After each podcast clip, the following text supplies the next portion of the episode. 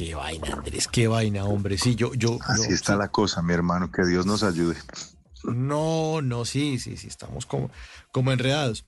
Bueno, y volviendo eh, a, la película, a Milagro de Fe, se tratan estos temas, abuso, drogadicción, trata de personas que además hacen parte de la realidad, que es crudo, es difícil, eh, pero que hay que ver, y hay que ver, muchas veces los, los seres humanos acudimos a la dramaturgia, a los libros, a las telenovelas, a las series y a las películas para ver cómo otros seres humanos resolvieron los conflictos, ¿no?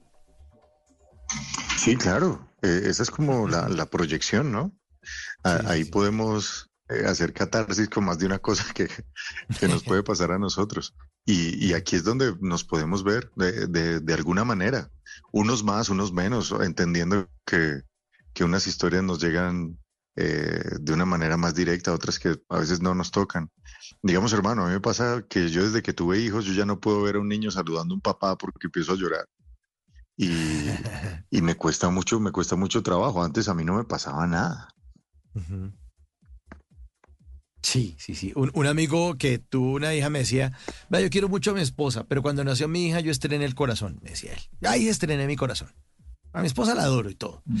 Pero cuando uno tiene un hijo, cuando uno tiene una hija y uno la alza y ahí ya empiezan a, despertarse unos sentimientos totalmente distintos, ¿no? Eso es otra cosa, es otro universo.